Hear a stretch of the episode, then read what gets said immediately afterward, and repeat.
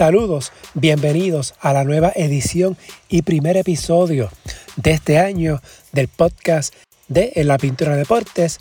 Mi nombre es Marcos Mejías Ortiz.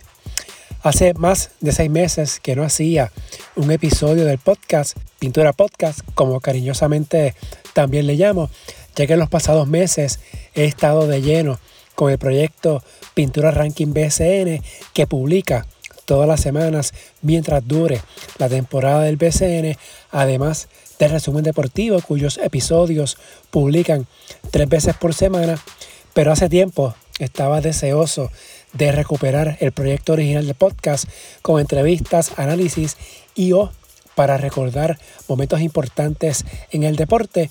En esta ocasión tengo de invitado al periodista deportivo Raymond Pérez, quien fue editor de la sección de deportes del Nuevo Día y quien en 1992 le tocó cubrir el Proolímpico de las Américas, dicho torneo del cual esta semana se cumplen 30 años, ya que se celebró entre el 27 de junio al 3 de julio de 1992, fue el debut oficial del Dream Team de Estados Unidos, equipo compuesto por las leyendas Michael Jordan, Magic Johnson, Larry Bird, entre otros, y que fue el primer evento que profesionales de la NBA representaron a Estados Unidos y que sirvió como clasificatorio para los Juegos Olímpicos de Barcelona de ese año.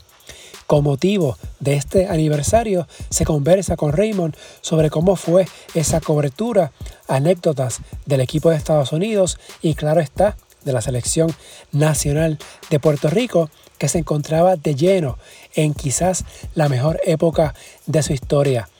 También aprovecho y hablo con Raymond sobre cómo ha cambiado el periodismo deportivo y las redacciones impresas en tiempos de pandemia y hablamos un poco sobre la ventana FIBA que se juega este fin de semana en San Juan.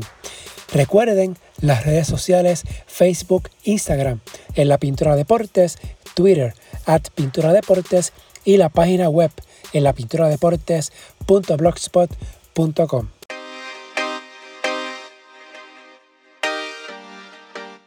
Raymond, gracias por aceptar la invitación eh, para este episodio especial del Pintura Podcast, que hace tiempo no hacía este, este formato del, del podcast eh, en un aniversario especial. A mí me gusta siempre buscar esa, esas historias del deporte y sobre todo baloncesto, esos aniversarios especiales.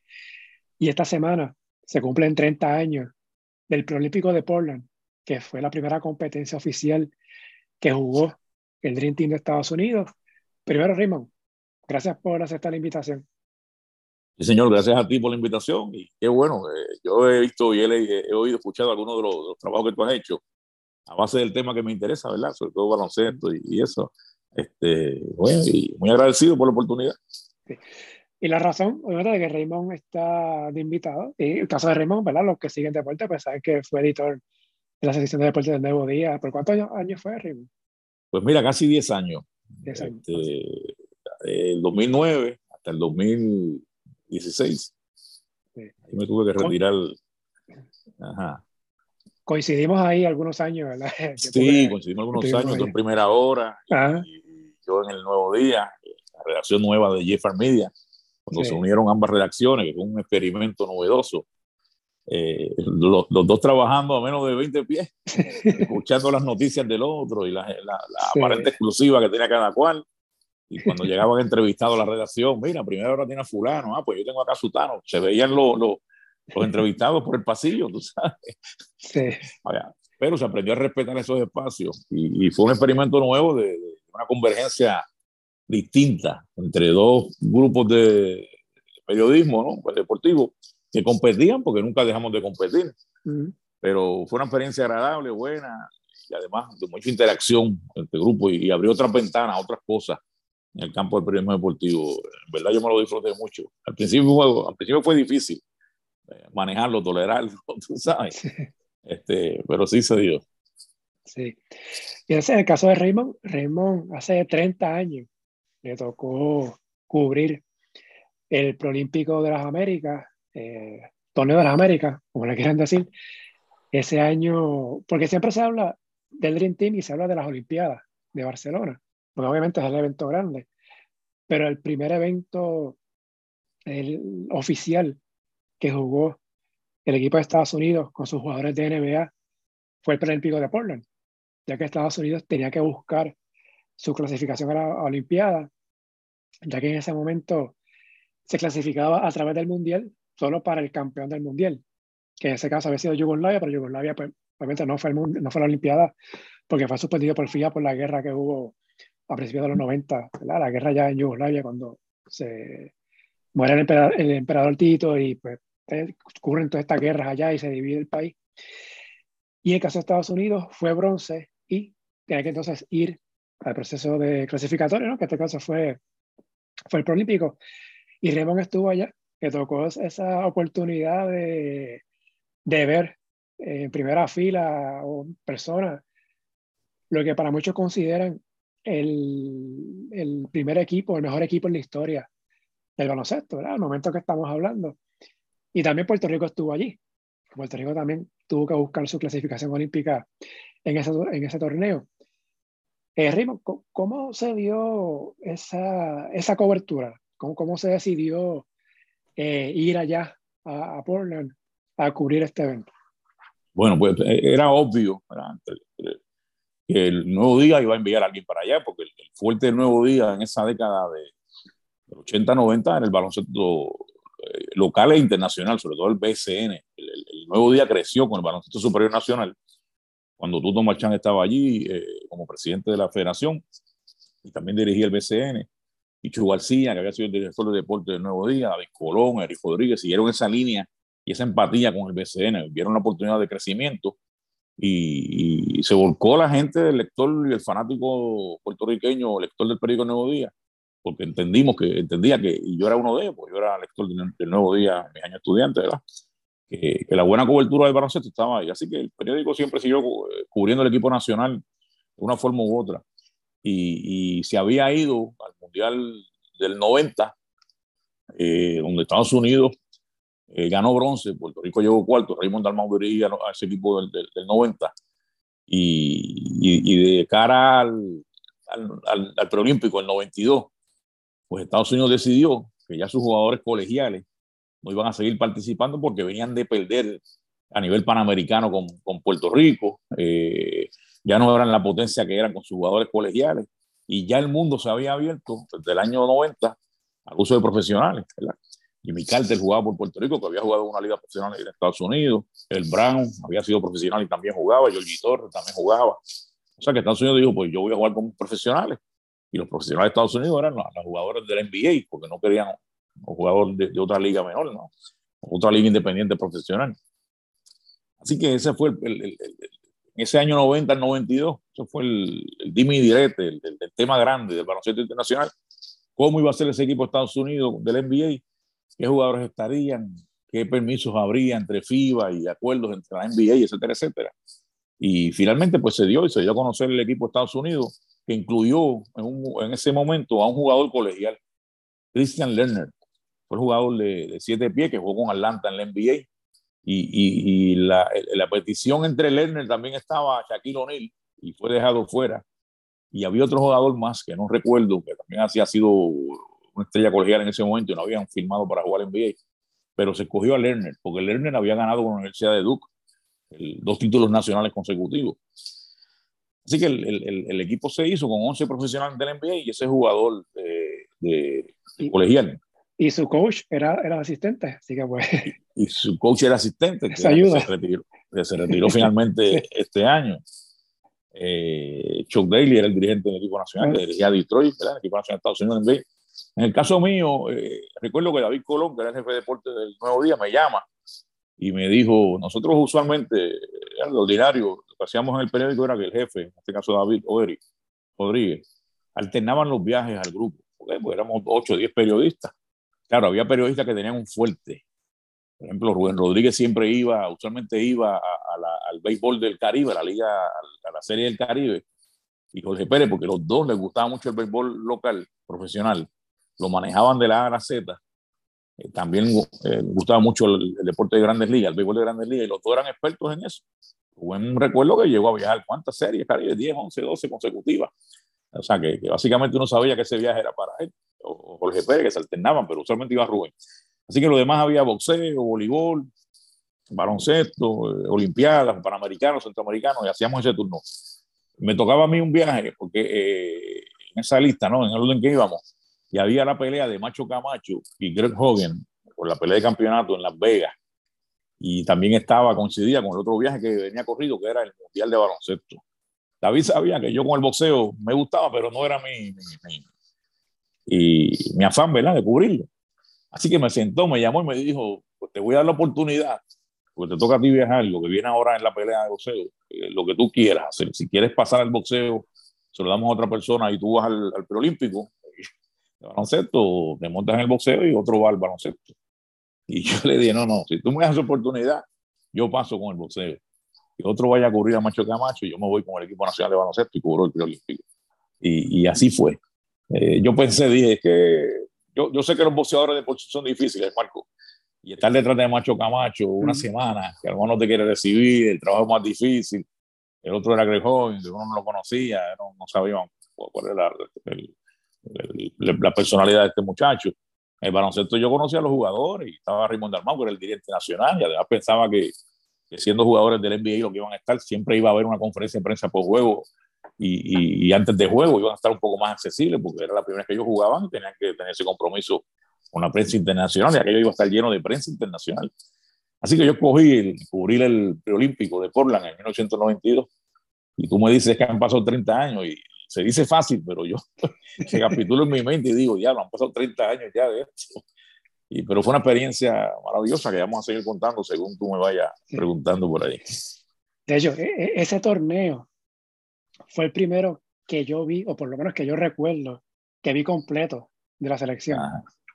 Desde el primer juego, que fue con Brasil, hasta el último, que también fue con Brasil, ¿verdad? Porque se cruzaron al final por el bronce. Eh, porque mi mejor recuerdo eh, del juego más antiguo que he visto de la selección fue el de los Panamericanos del 91. Y entonces, que yo recuerdo con conciencia del 92, pues fue el Prolímpico, y de, ahí para acá, pues siempre he seguido la, la, selección. Eh, en el caso de Puerto Rico, sabemos que eh, ese era el primer ciclo de, bueno, primer y único ciclo de Raymond Dalmán como dirigente de la selección. y ganó el oro en el premundial de México, que fue que se le ganó a Estados Unidos por primera vez. Ese es el mundial del 90, cuarto lugar. Los panamericanos, hay también los centroamericanos, pero los torneos más, más grandes, pues. Más grandes, sí. Eh, mundial, entonces los, Juegos Panamericanos del 91, que fue el primer oro a nivel de, Juegos Panamericanos, cuando los Panamericanos eran los Panamericanos, cuando las selecciones iban con su equipo a, a, ese torneo. Y también se le ganó a Estados Unidos en, en semifinal. Eh, ese año sacaron tres años corridos ganándole a Estados Unidos. Claro, equipos colegiales, pero se le estaba, se estaba ganando. Pues, pero con esos mismos equipos colegiales ellos no daban pela en los 70, 80, 60, tú sabes. No, había necesidad. E, ellos dominaban el baloncesto del mundo con esos colegiales. Hasta, esta, hasta ese inicio de década, de los 90, sí.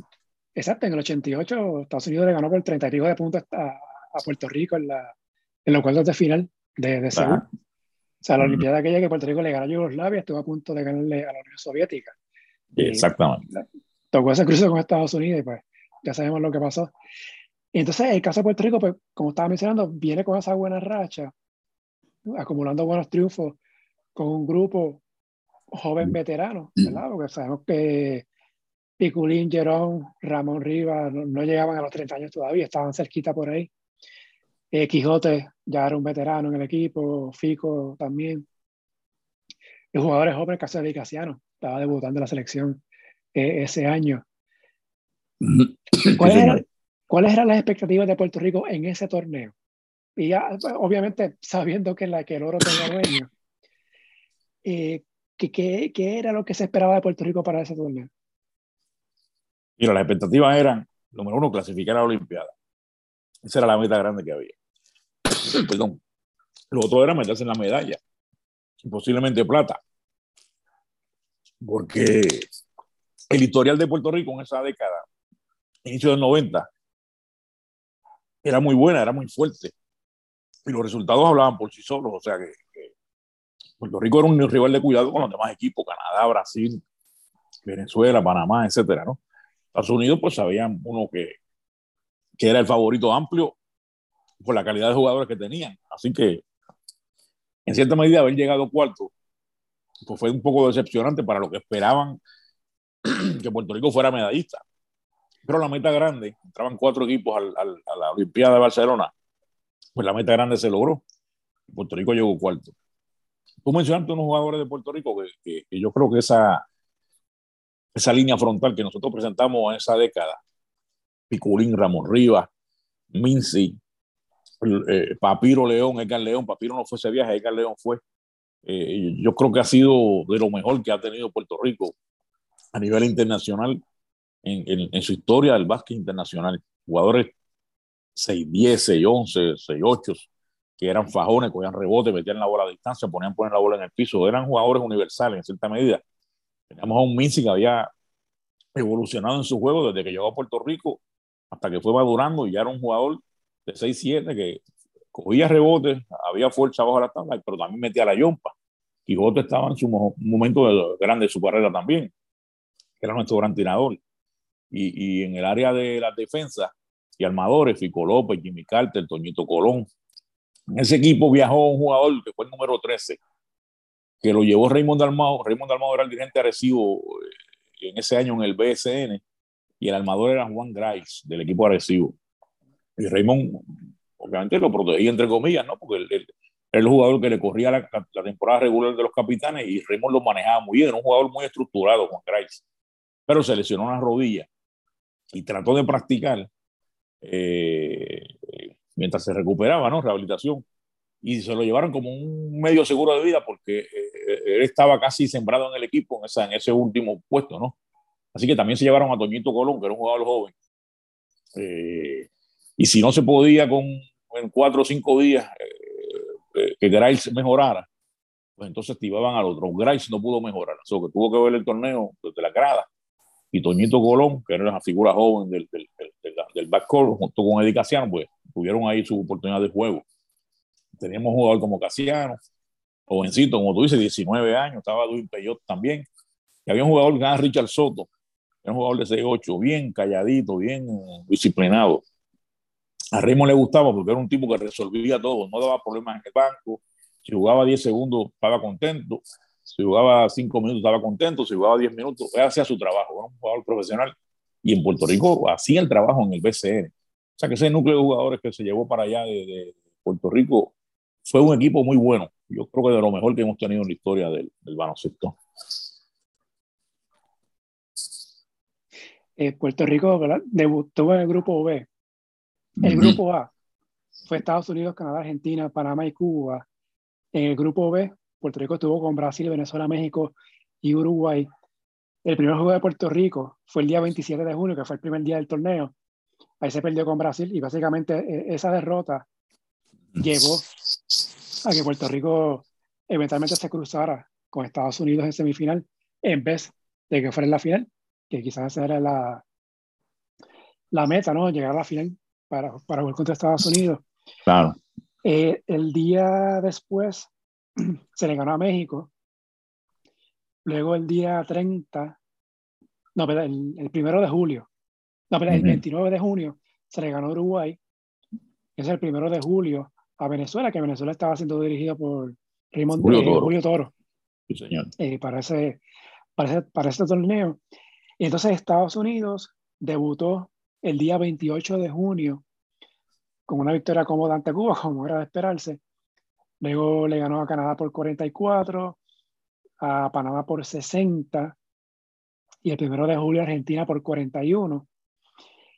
Eh, obviamente no vamos a entrar en los juegos en sí porque el dominio era absoluto por parte de Estados Unidos, así que... Pero antes del juego frente a Cuba, ¿cuál era el ambiente? O sea, ¿qué, era, ¿Qué era lo que se esperaba? ¿Que Estados Unidos ganara por 100 puntos? ¿Que, que, que, que aplastara al rival? era, e, e, esa era una gran interrogante, porque era como estar en Disney, vamos, te digo. Tú caminabas por allí y veías a Gary Bird, a Magic Johnson, a Michael Jordan, veías a, Stockton, veía al cartero, al, que decían el mailman, este, eh, Malón, etcétera, etcétera. Carl Malón, o sea, era un, era un grupo demasiado, las estrellas del momento en la NBA, paseándose por allí, practicando, la prensa obviamente se desbordó en ellos. El primer juego era contra Cuba, todavía estaba la Guerra Fría, había un periodo especial en ese tiempo en Cuba, 90-92, donde el embargo estaba asfixiando a, Cuba, el embargo de Estados Unidos a, Cuba, ¿no? Y, todavía ese elemento fantasma de esa Guerra Fría entre este, estos dos países, pues, ¿qué, traían los cubanos? ¿Cómo se ese enfrentamiento? La gente, algunos medios eh, se fueron por la tangente de la política, la tangente de que no se enfrentaban hace mucho tiempo con Estados Unidos, etcétera, etcétera. Los cubanos en Estados Unidos que llegaron allí con sus visas, que le dieron entrada a todos. Eh, una expectativa tremenda.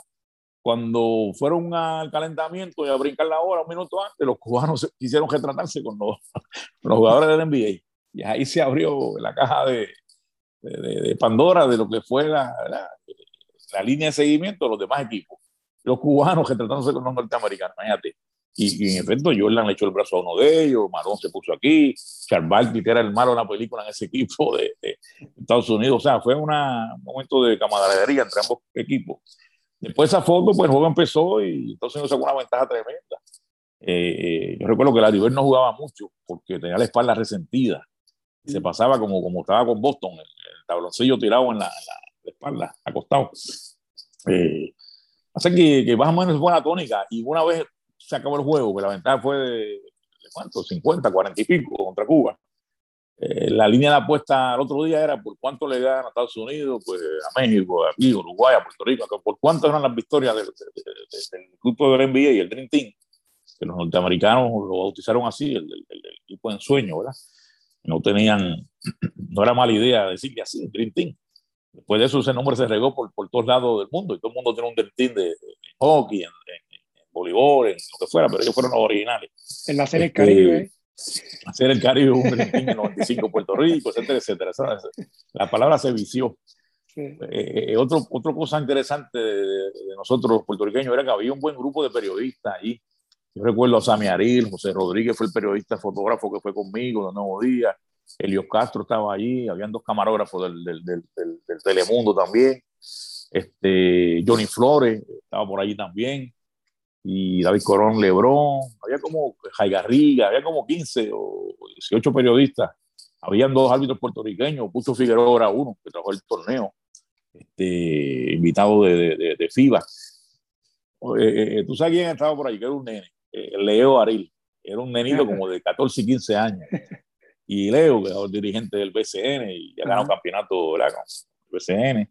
Eh, tenía una camarita, yo no sé cuál esas camaritas, que esas que vendían Polaroid, que vendían en la farmacia, eh, que era chiquitita de mano, una cajita. Y él me decía, Raymond, ¿cómo está? El hijo de Sammy Arín, Sammy pues, era mi amigo y él también lo conocí desde pequeñito. Me decía, Raymond, ¿cómo está camarita? Yo me lo voy a parar al lado de, de Michael Jordan, como si nada, como pasándole por el lado, y tú me tiras la foto. o sea, que él le pasaba por el lado a Magic y yo tiraba una fotito. Y así, en la conferencia de prensa, él nene se colaba. Él tiene fotos de todos esos jugadores. Desde que era un jovencito, imagínate tú viendo esos, esos, esos canchanchanas del baloncesto. Así que, pero el ambiente era de fiesta, eh, llena la cancha cada vez que jugaba a Estados Unidos. Y los tipos bien agradables. Eh, ¿verdad? Eh, eran estrellas millonarias o de buen dinero, buen contrato, pero compartían con los jugadores. O sea, no, hubo esa arrogancia. No hubo arrogancia. No, okay no hubo arrogancia. Con y, yo vi cierta arrogancia más tarde, el año, el año entrante, en la Olimpiada de Barcelona. Y tú recuerdas que en ese primer juego, creo que fue contra Angola, Charles Barkley un golpe a un angoleño y, y, Barkley jugó duro ese torneo. Pues Barkley tenía esa fama de ser los maleantes, entre comillas, en la cancha. Pero no, no, hubo, no hubo ese. Eh, eh, cuando se jugó contra Puerto Rico, fíjate, yo no sé si yo lo leí en el libro de Raymond Dalmau que escribió reciente, hace unos años atrás, de Harlem a Puerto Rico, algo así, que, que, que, que dice que, que Michael Jordan, Jordan había escuchado un comentario de uno de los gares de Puerto Rico.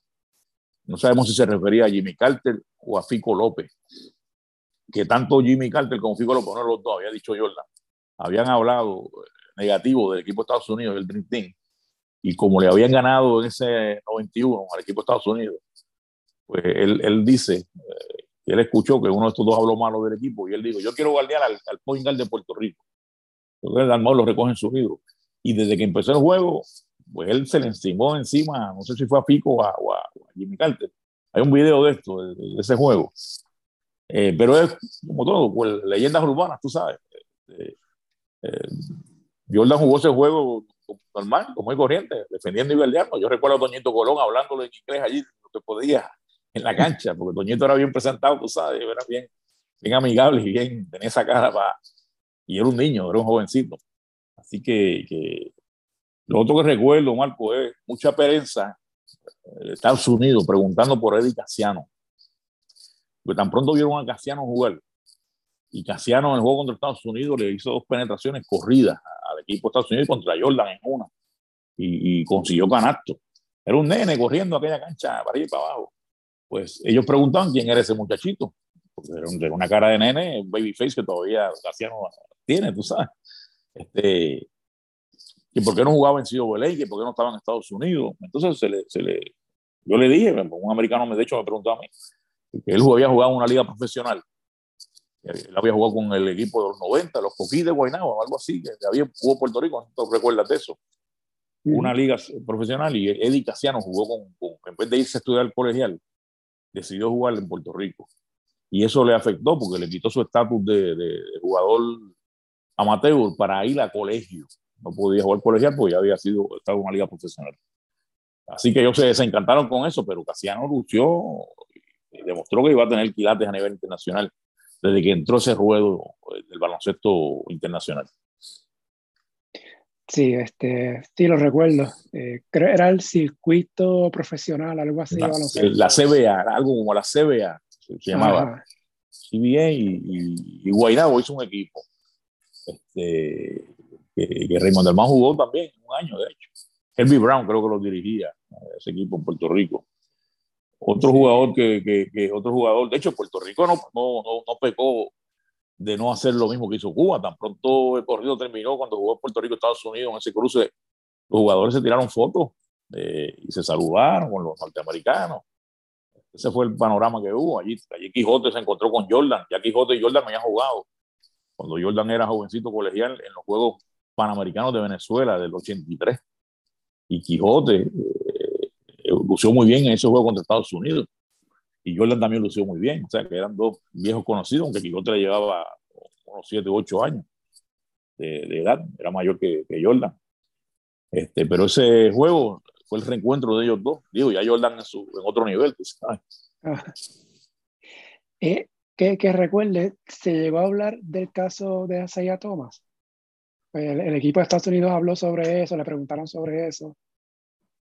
Eh, no, yo recuerde, no. Eh, yo leí asuntos de Isaías Thomas de juego. Y tú sabes que en el documental que hizo Jordan hace poco también, este, se habló, un periodista que dijo, mira, a, Jordan eh, también es cuento urbano, tú sabes, leyenda urbana. Jordan condicionó su estadía, su, su participación en el, en, el, en el, equipo olímpico de Barcelona, en juego si Thomas iba estaba invitado a hacer el equipo. Él no quería hablar con Isaiah Thomas. Él no lo negó, pero lo dejó medio en suspenso en su documental. Pero eso fue lo que se decía, que fue Jordan el que condicionó cuando lo invitaron. Yo juego si fulano no está. Y que esa, esa persona contacto le dijo, oye Jordan, eh, vamos a jugar porque el que tú dices, ese no va a estar. No dijo nombre y apellido. Pero ese es el, el, cuento que hay, ¿no? Periodístico y, y el rumor pero abiertamente allí no, no se tocó. De hecho, hay quien dice que muchos de ellos no se llevaban con, no se llevaban con Isaiah Thomas eh, como jugador. Magic Johnson sí era su amigo. Ese, tú sabes que hay un video del abrazo y el beso que se dan y ese lo, lo, lo, defendía, supuestamente, ¿no? Pero los demás, la mayoría, decía que no, Thomas no era muy... Thomas jugó con los Bad Boys de, Detroit, tú sabes, esos tipos daban leña y ganaron dos campeonatos y eran bien duros, bien duros bajo las tablas. Y la gente lo, cuando tienes ese target encima, entre los mismos pares, ellos mismos, pues, tú sabes. Pero no, que yo recuerde, no se habló el tema así abiertamente de Entonces, eh, cuando viene el juego, ponte los cruces, Puerto Rico fue segundo en su grupo, se le tocó, le cruzó con Argentina en los cuartos de final, por decirlo así. que ese juego era el que perdía se eliminado, o sea, el que ganaba pues, pasaba a semifinal y, y por eso aseguraba el pase a la Olimpiada. Puerto Rico le ganó a Argentina, o sea, se cruzó con Estados Unidos. Ese juego de Argentina fue bien, ese juego Marco, de Argentina fue bien duro. Había, estaba Juan Spill, ese muchacho era una escopeta tremenda. Eh, tiraba, metía bola. Aquí en el Coliseo vino a jugar con equipo argentino y nos mataba como quiera. Y tenían otro jugador de 6'11, 6'10, que se llama Hernán Montenegro, que había jugado en Puerto Rico también como refuerzo. Era un súper jugador. Era un loco de la vida, pero era un gran jugador, brillante en la cancha, fuerte bajo las tablas. Y, Argentina tiene un grupo tremendo de, jugadores. Eh, esa, esa, gente terminó ese ciclo olímpico y ahí fue que empezó entonces la, llamada generación dorada de argentinos. Una vez salen estos veteranos, pero Argentina era un gran equipo, gran equipo. Pues yo recuerdo de, bueno, no que recuerdo, ¿no? entrevisté a Raymond Dalmao, recuerdo hace 10 años, cuando fue el 20 aniversario de, Dream Team. Y recuerdo que él me dijo que básicamente las instrucciones eran no perder por más de 50 frente a Estados Unidos. Y entonces cuando estaba en el camerino hablando con los jugadores, pues decía, eh, Fico, tú tienes a, a, Magic Johnson. Eh, ¿Quién era la escolta de Puerto Rico ese año? Este... Estaba Fico, estaba Raymond Goss, estaba... Raymond Goss. Ah. decía, Raymond Goss, tú galdeas a Jordan. Eh, fue eso, y que y, después me contó Eli Casiano que, que él se empezó a reír.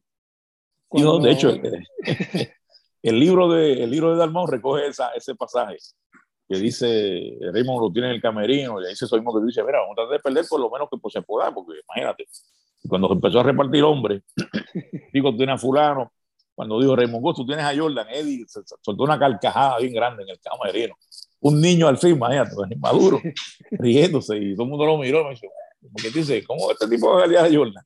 Si Raymond no galea ni su sombra, porque Raymond Goss no galeaba mucho en Puerto Rico. Raymond metía la bola, pero no era un gran defensor. Pero imagínate quién se ríe, Di Casiano, que tampoco galeaba a nadie. o sea que, pero Raymond lo recoge en su libro, si me acuerdo de ese pasaje. Sí. Ahí pues Puerto Rico, entre comillas, ¿no? Tuvo el honor de que fue el equipo que por menos puntos perdió. Sí, Estados Unidos, que fue 38 puntos. Hace un par de años yo vi el juego y pues, era lo que se esperaba, ¿no? Quizás los primeros 10 minutos fue más o menos cerrado, pero obviamente pero cuando vienen las sustituciones, pues luego se abre. Y sí, sí, sí. Fue, fue, otra historia. Piculín, cayó en falta, ya no se podía correr con ellos. Y eran muy hábiles, muy, muy corredores. Ramos Rivas no podía llegar de la A a la B, como decía Julio Toro, ¿sabes? Porque esos tipos corrían, los grandes. Ellos tenían al, aquel que era militar, este, jugaba con los Robinson. de San Antonio, Robinson, era un tipo que corría demasiado la cancha. Y así por el estilo, tú sabes. Pero pero una cita grande que yo siempre recuerdo, que se la dijo Tuto Marchán a David Colón, nuestro jefe en deporte, fue que Tuto lo dijo, porque llegamos allá a Puerto Rico y eso, entrevistó al, al, grupo otra vez, a Tuto como presidente federativo, y Tuto dijo, dame 20, 25 años que los cogemos, fíjate. O dame, esta, dame esto que los cogemos. Y de paso, se dan los Juegos de Atenas y Puerto Rico le gana a Estados Unidos, al Dream Team, eh, con, la, con la actuación de Carlos Arroyo. 92, 2002, casi, casi 16, 20 años, se da lo que dijo tú. Porque tú ves que esos equipos no han podido mantenerse, hacen un llamado Dream Team, pero ninguno como este, con deficiencia. Este, hay equipos como Argentina, Yugoslavia, antigua Yugoslavia, este, España, que le, pues, juegan de tú a tú con, con, con ellos, Serbia. Así que, que el, la brecha se acortó en realidad.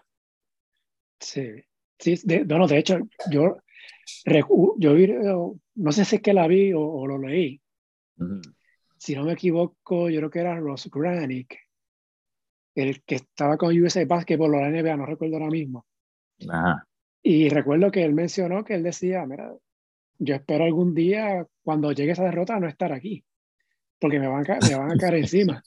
Sí, Y, hubo un juego ya en la Olimpiada, que fue la final contra Croacia, ya habían pasado 15 minutos, 15 minutos de la primera mitad y Croacia estaba ganando el juego. Estaba, ajá, Por uno o dos puntos, pero estaba ganando. Y él mencionaba que él estaba nervioso, como que diciendo, como que espérate, lleva 15 minutos y estamos perdiendo. O sea que. Eh, eso era, era, era, cuestión de tiempo. Era exactamente. ¿Por qué? Porque la calidad de ellos bajó y también la calidad de los demás países subió. Ahí vino el baloncesto europeo que se reinventó y pusieron a sus hombres grandes, 6, 10, 6, 11, 7 pies a tirar de afuera, a jugar en el perímetro. Tú sabes que en Estados Unidos el baloncesto se juega mucho de adentro, se jugaba, ¿no? De adentro hacia afuera, con, el hombre grande cogiendo la bola bajo el palo, eh, haciendo la gestión ofensiva y si no puede la pasa al frente. Pero eso cambió en Europa, primero que en Estados Unidos. Ahora se juega más o menos, ¿verdad? Y ese juego de estructura de pase, pase, pase y el mejor que esté cómodo para tirar la tira, eso lo hicieron los europeos allá. Este, y, con, y, con, ese sistema, los Estados Unidos, en un momento dado, 90, 2000, no podían manejarlo. De hecho, es lo que hacen. Ellos, ellos quieren jugar de, de, de, exhibición contra los. Eh, con Puerto Rico jugaron dos veces exhibición. Y, y, y, un juego antes de la Olimpiada de Atenas, en una exhibición, Julio Toro le puso una zona y lo volvió loco con esa zona. Y entonces eso fue lo que le jugó después acá en, Atenas. Por ejemplo, ahora en la ventana, Estados Unidos tiene un juego de exhibición antes de jugar con Puerto Rico con República Dominicana.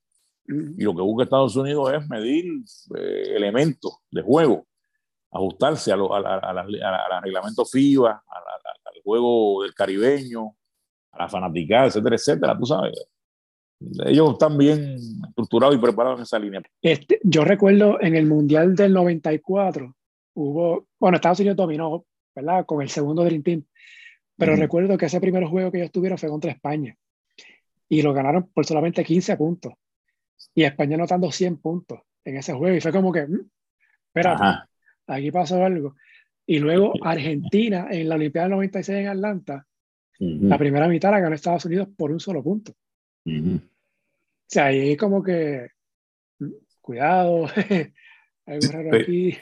Pues ya tuviste que lo que dijo Tuto en ese 92, Machanco, Machanco cuando iba a Puerto Rico, se iba cumpliendo poco a poco, la brecha se fue cerrando, pero también fue, Marco, que este Dream Team del 92 eran 11 jugadores espectaculares de primer nivel.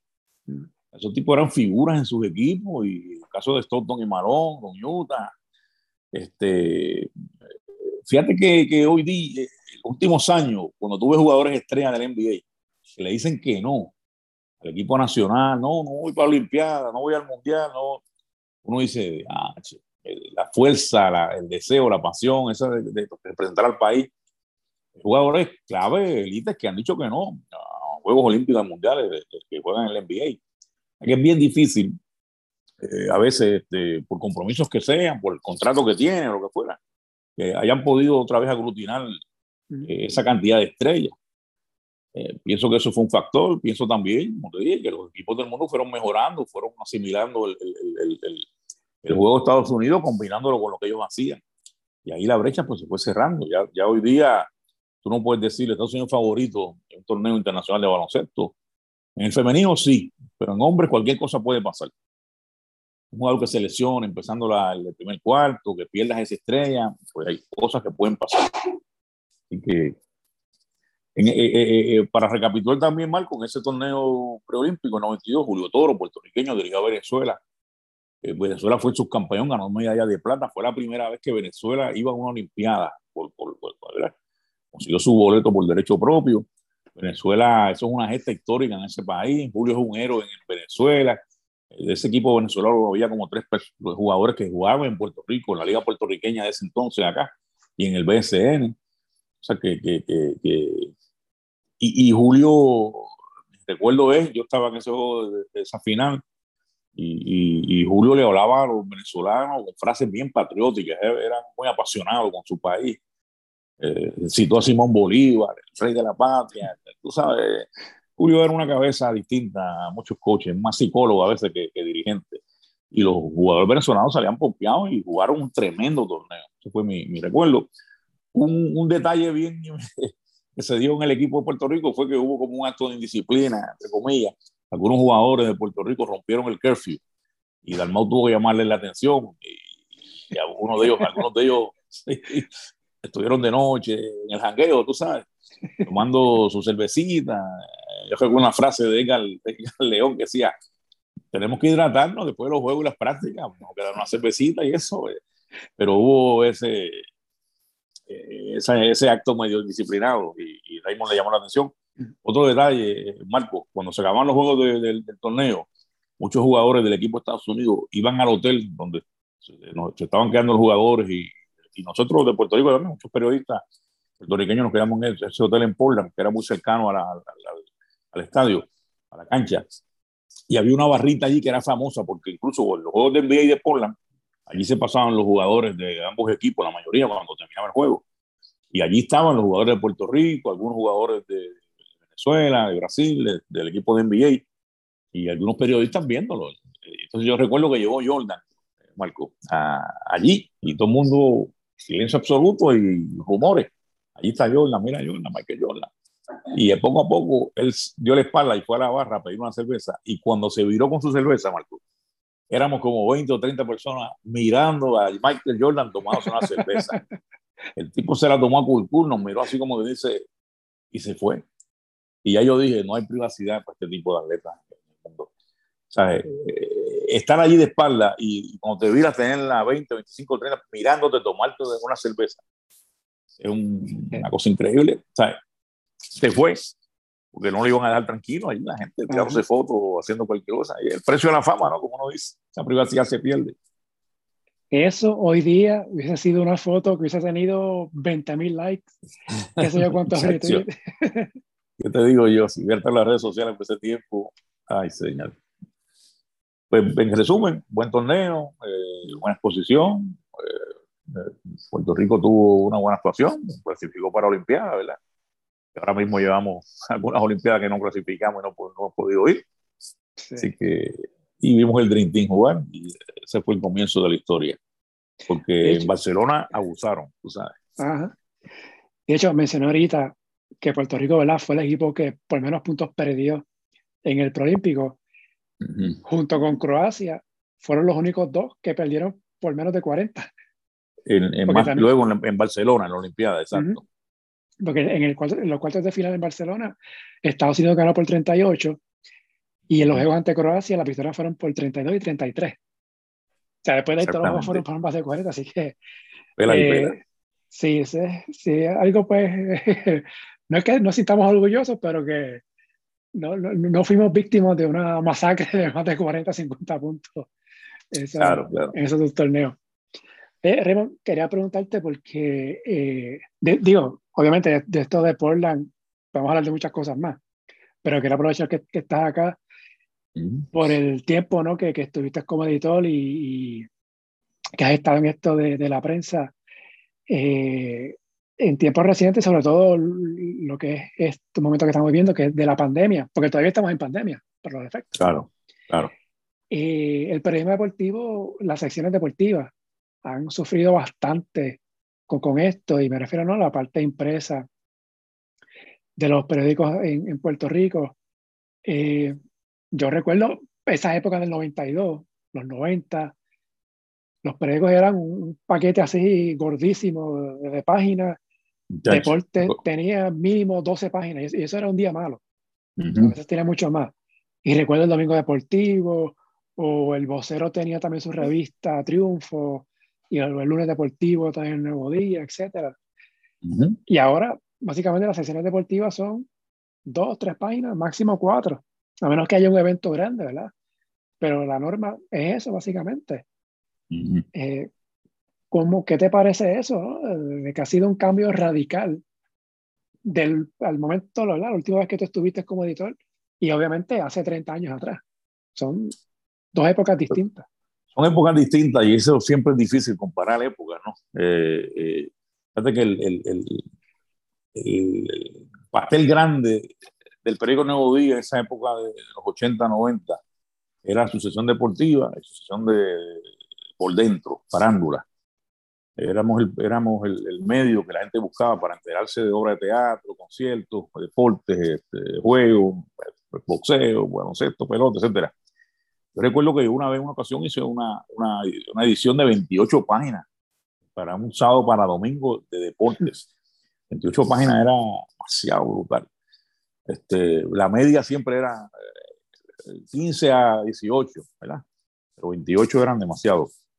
Eh, todo cambia, Marco, cuando llegó el huracán María, para empezar, ¿verdad? O sea que durante María, pues hubo, se fue la luz, no había agua, Puerto Rico estaba otra vez medio rehaciéndose, reinventándose, las comunicaciones, las carreteras, hacer el periódico en el área metro para llevarlo a Mayagüez, Jayuya, Morovi, Cabo Rojo, se, se, convirtió en una tarea dura, porque no, no, había paso por algunos sitios. Y entonces los periódicos, pues, eh, por ahí empezó, yo digo yo, la, la, la, debacle. Pero esta debacle, que luego sigue con, con, con eh, la pandemia, los terremotos, hemos vivido en los últimos 6, 7, 8 años unas cosas increíbles con la naturaleza.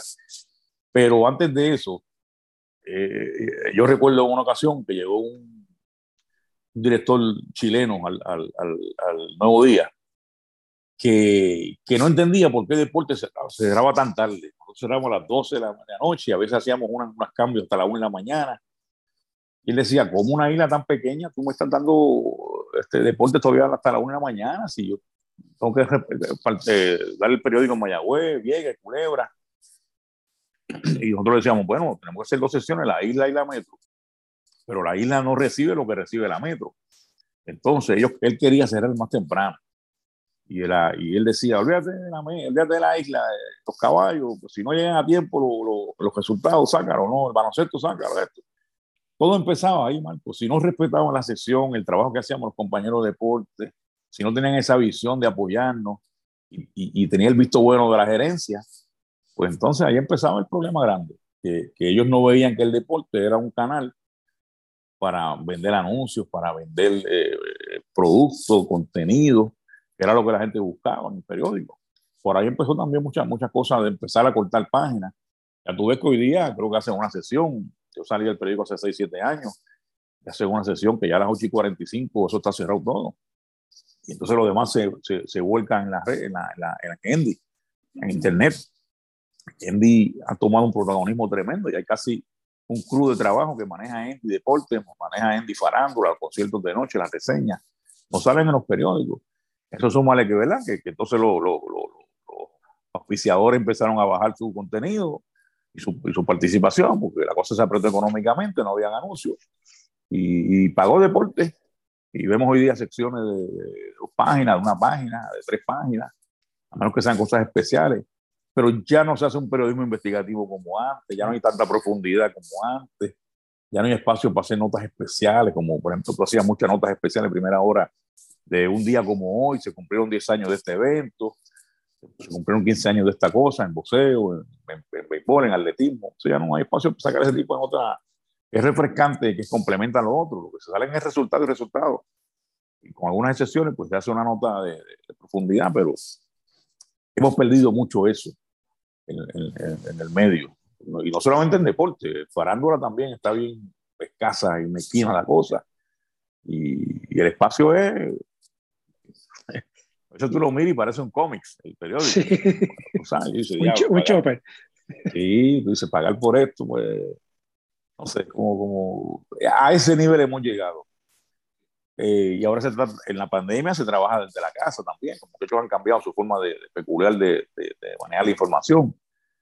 Eh, se está yendo un poquito más a la calle ahora mismo porque hay un protocolo distinto, ¿verdad? Y se puede ir a la pelota, al baloncesto, atletismo, boxeo, pero hace un año atrás era bien difícil, era todo por teléfono desde la casa y, y cuidado. Así que había un cambio, Michael. ¿no? Yo no lo puedo controlar si estuviera ahí, eh, tú tampoco porque te digo, hay unas variables que nosotros no podemos controlar, que tienen que ver a nivel administrativo y los dueños del periódico ¿verdad? son los que, que, manejan el negocio, que no deja de ser un negocio. Sí. Y con eso estamos sobreviviendo. Lo que pasa es que gente como tú y como yo, que vivimos una época distinta, sí nos llama la atención y nos da que pensar, pero los que están llegando nuevos se encuentran con eso y esa es la forma de hacerlo y lo hacen. Sí. Y de hecho, yo miro mucho, me gusta seguir mucho lo, la, la, prensa en, en, Europa. Y por ejemplo, en España hay una cuenta en Twitter que todos los días uh -huh. saca la portada de los periódicos deportivos de España. Ah. Yo, puedo ver la, yo puedo ver la portada de Marca, de Mundo Deportivo, de AS, y se me escapa la otra. Más nada, son cuatro. Uh -huh. Y yo digo, en Puerto Rico no existe eso. En Puerto Rico lo que existe es un chispito de eso de que, de que existiera un medio, de que fuera exclusivamente de deporte y de que todos los días sacara una portada, aunque, y aunque fuera un, una, una versión de 10, 12 páginas. No tiene que ser algo grande. Pero eso no, no, no existe. Y, y, y, y, entonces eso es lo que ve cuando vienen los extranjeros al país. Dicen, pero ¿cómo pueden manejar esto en una isla tan pequeña? Sí. Pero claro, no entienden que nuestro sistema de, de carreteras, de, lluvia, de puentes, este es un país tropical que llueve mucho, que hay cosas que pasen no nos afectan la entrega del periódico. Pues han tratado, hay gente que ha tratado de hacer revistas deportivas de diario y muy difícil, sobre todo la circulación, hacerlo llegar a la, a la farmacia, a los colmados para venderlo, ha sido un de cabeza. Así que el periódico no está ajeno a eso. Además, la cultura europea del, del periodismo deportivo es otra. En España, si, si, tú no sacas eso, la gente se vuelve loca. Este, son los salvajes. Fútbol, sí, son demasiados. Hace fútbol y con, con automovilismo. Fíjate que al, al, al, baloncesto no le da mucho más que cuando hay un evento especial. Pero el voleibol, tú sabes, son unos deportes que, que y son ese es un juego de Real Madrid, el Barça, el Barça son 14, 15 páginas previo al juego y después del juego. pero es su, es su, cultura, igual que en Francia, Inglaterra. Y, y, también con esta época de las redes sociales, hemos caído mucho en esto del periodismo de opinión, no por decirlo así. Eh, Digo, sabemos que la objetividad no existe. Y pues uno siempre va a tener, ¿verdad?, a su equipo favorito o, al jugador que sigue, qué sé yo. Pero hemos llegado a un punto tal con esto de las redes de que es bien difícil a veces tú ver esa neutralidad de que por lo menos debería existir a la hora de que se cubra un evento. Y, por ejemplo, lo digo, ¿verdad? Los Juegos de Puerto Rico de baloncesto, hay gente que, que, se envuelve y se ponen, como me dijo una vez Armando Torres, este, fanáticos. Mm. Y, eh, están los seguidores y están los fanáticos.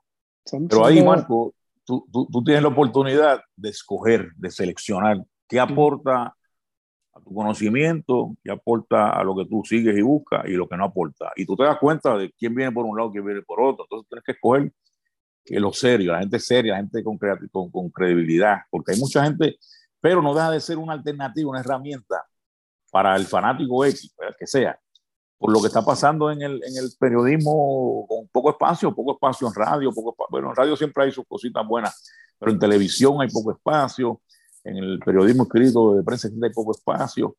Entonces esta herramienta le da la oportunidad a la gente de, hacer otras cosas, ¿verdad? de opinar y de, su, su, su interés por el deporte lo analizan de otra forma. Ahí es que uno tiene que entrar, este es bueno, este es malo, este no me gusta, este sí.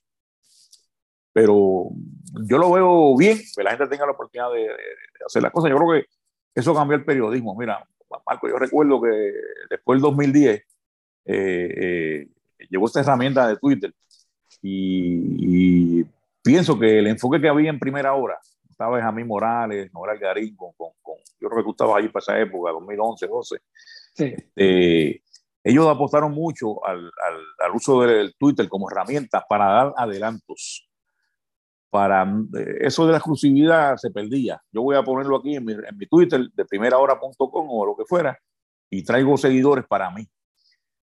Eh, en el periódico, yo estaba en esa época como editor, yo tenía de los 10 que habían, eran 8 eran veteranos de más de 15 años allí, 18 años entonces esos tipos eran de la vieja guardia. Como yo le explicaba a Rubén Rodríguez, lo que tengas ahí, a Rubén, que es el, el, veterano ahora mismo, el mayor veterano activo en el periodismo, creo que tiene cinco décadas haciendo periodismo deportivo, Rubén.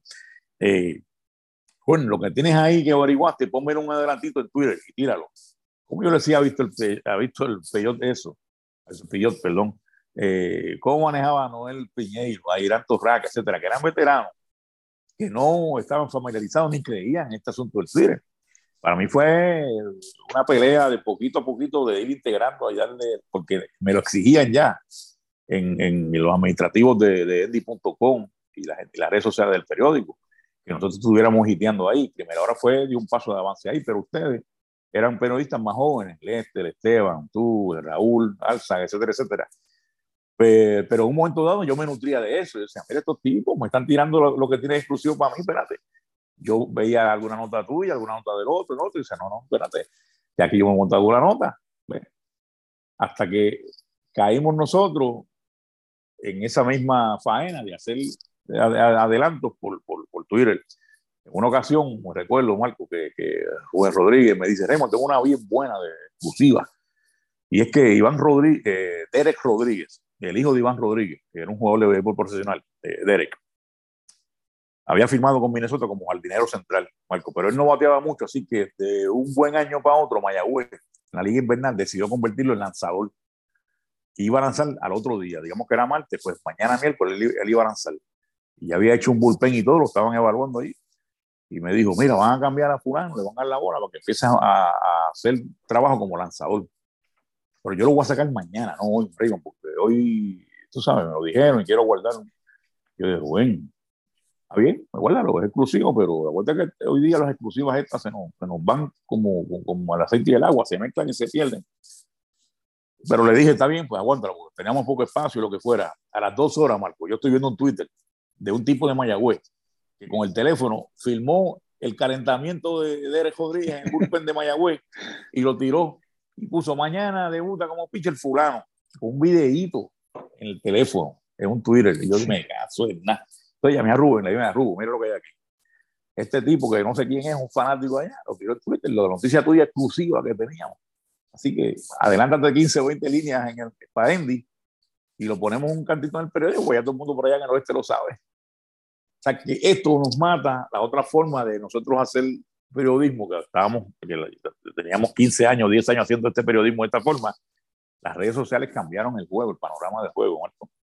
Y tuvimos todo que, irnos por ahí, aunque no quisiéramos, que estuviéramos reacios. Nosotros al cambio a veces le cogemos medio, no, no mucha simpatía, pero eso venía, tuvo que hacerlo. Yo recuerdo que la gente decía, ah, pero ustedes ponen todo en Endy. El papel se va a morir, el periódico se va a morir porque todo está en Endy. En el nuevo día ahora hay una forma de, de, meter un candadito y solo para suscriptores. y te dividen la nota, alguien la puede leer, el que no paga no la puede leer. Pero hay que inventarse cosas para poder mantener ese contenido y cuidarlo, tú sabes. Pero sin duda, las redes cambiaron el, sistema de juego y la pandemia cambió el juego de cómo se hace periodismo hoy día. Tú eres una persona que te has reinventado eh, con esto de, lo, de tu análisis por, por, Twitter, las redes sociales, Instagram y el podcast que tú haces con, con, con la pintura de deportes eso es parte de tu, de tu rehabilitación, entre comillas, una vez saliste de, de, allí, de la prensa escrita. Y yo recuerdo haberte visto tirando fotos en los juegos, hacías de fotógrafo, hacías de periodista, hacías de... De todo. De, todo, tú sabes. Y así es esto. Ahora yo miro a Raúl Alzaga también, lo veo como tú, narrando juegos, ¿sabes? Hubieran estado en el periódico todavía y no hubieran tenido esa oportunidad. Si yo hubiera estado en el periódico hoy día, no hubiera tenido oportunidad de hacer radio con, con la descarga deportiva unas cosas te limitan, otras te abren un espacio de creatividad. Yo, yo ni sabía ni prender una cámara, así que... Eh, Exacto. hablando de esto, ¿no? De, de, las opiniones, yo probablemente soy... Eh, por, la razón de por qué estoy en los deportes es por la selección de baloncesto de Puerto Rico. Y obviamente la NBA por Michael Jordan, ¿no? Este, pero en el caso de Puerto Rico, pues, es por la selección. Y a veces admito que, que soy un poquito apasionado con esto, con, con la selección, porque ese, ese es mi primer equipo, ¿no? Y, quiero, quiero que, que, que vaya bien y, y, que se trate de hacer las cosas bien.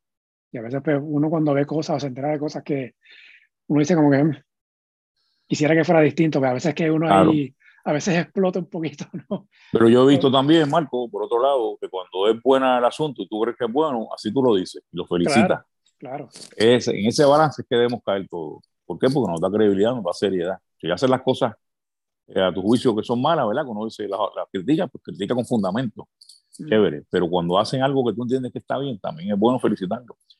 Y, eh, eh, yo he sido crítico en la radio, con el grupo que estamos en la descarga y en y en las redes, en Twitter, de que no hay transparencia, por ejemplo, en, el BSN y sus directivos. No hay transparencia ni hay inmediatez de explicar las cosas, comunicar, y eso es negativo.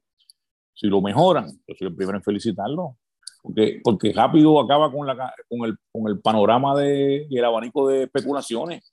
Mientras tú no dejas conocer la noticia ni lo que tú estás haciendo, la gente sigue especulando. Ajá y una mentira se convierte en una media verdad, por un lado, porque la gente no sabe, no tiene margen de, de, juicio para dónde voy y para dónde no voy. Por eso critico, digo, mira, tiene que ser, tener inmediatez. ¿Cómo va a decirme un mes y pico después que multaste a fulano, por el caso de John, por ejemplo? Ayón comete una, una barbaridad, una imprudencia con la sangre, la camisa del jugador X, y un mes y pico después que le dan a conocer la multa y el castigo y todo. Hombre, no, tú sabes. Pues ese tipo de detalles. Pero si lo hubiesen hecho al momento, uno dice que felicitamos a la, tú sabes, así. Porque opinar no es malo. Te digo, tú tienes que ser selectivo en, qué opinión tú vas a buscar para darle credibilidad o para mantenerla. Porque hay gente que disparan como puros fanáticos. Eso tú, y, eso para soltar, tú lo sabes discernir y lo sacas por un lado. Y te ríes y se mete un fanático. Pero, pero, bueno, yo creo que es bueno. Oye, Raymond, para aprovechar los últimos minutitos que, que nos quedan, eh, la, la, ventana, esta, este fin de semana. Curiosamente, eh, esta semana pues se celebran los 30 años del, del Prolímpico de Portland y pues eh, también se juega la, la ventana y se juega con Estados Unidos el, el viernes, el primero de julio. Aquel encuentro con el Dream Team fue el día 3 de julio. Aquella semifinal de, de, Portland, ahora casi prácticamente 30 años después exactamente, se enfrentan en, el Coliseo. Y hace contra México el lunes de arriba, el lunes 4 de julio. eh, pues, yo sé que esto puede ser amplísimo, pero sé que no, no tenemos mucho tiempo. Pero aquí, eh, mi opinión en esto es que aquí, sobre todo el juego con México, si no se gana ese juego, ya podemos decir que casi, casi bye bye mundial. Porque la segunda ronda hay dos juegos con Brasil, hay dos juegos con Uruguay, y ya sabemos cómo, cómo nos fue con Uruguay en las ventanas del último mundial. Y Brasil va a ser bien difícil de, de, de, enfrentar también. Así que Puerto Rico se juega mucho este, este fin de semana y sobre todo el juego del lunes ante México pues siempre es especulativo, ¿no? Y lo que uno puede opinar y decir y no hacer. Y ya yo vi el roster de México, no vi a Juan Toscano. Cierto, tú me corrías si. si, sí, pero era, era, era, de esperarse, ¿no? La NBA acabó los, otros días. Así que. Pues, pero como acabó y tenía oportunidad, porque fíjate que Alvarado acabó y está, va a jugar. y Luca sí acabó y está jugando exhibición en Europa, por allá con Serbia. Este, pero eh, ese elemento de que no esté Toscano, aunque fue la final y se acabó los otros días, ¿verdad? Pues interesante porque igual que Ayón, que no esté Ayón, y Ayón está en Puerto Rico, que Ayón lo que tiene que ponerse la camisa, coger el carro de Arecibo San Juan y jugar. este, y Ayón, a esa edad que tiene, lo que está haciendo, 10 minutitos buenos que dé, nos mata, nos aprovecha y siempre ha jugado muy bien contra nosotros. Eh, ese juego con México, sí, es el juego que nos, la clave para nosotros y México tiene a su favor que le, dio, le ganó a Estados Unidos un juego. Eh, y eso lo arrastra para allá como victoria, ¿verdad? La, para otra ronda que viene. Eh, hay que ganar. Yo lo que siempre digo, Marco, que cuando se habló de las ventanas y de la estructura de la ventana, pensé que nos convenía mucho a nosotros porque eh, jugadores y equipos nacionales con muchos jugadores en la NBA, si caían en meses de NBA, pues no lo iban a tener. Y nosotros, ¿quién teníamos? A Barea nada más, pero Barea teníamos más o menos con quién sustituirlo que yo decía, nosotros somos los menos que perdemos. Hay ocasiones en que España no tenía sus jugadores grandes, a los Gasol, a los dos hermanos, etcétera, etcétera, y, y Serbia y otros equipos de Europa. Pero no hemos podido hacer un plan de trabajo, Marco, para aglutinar nuestros mejores recursos.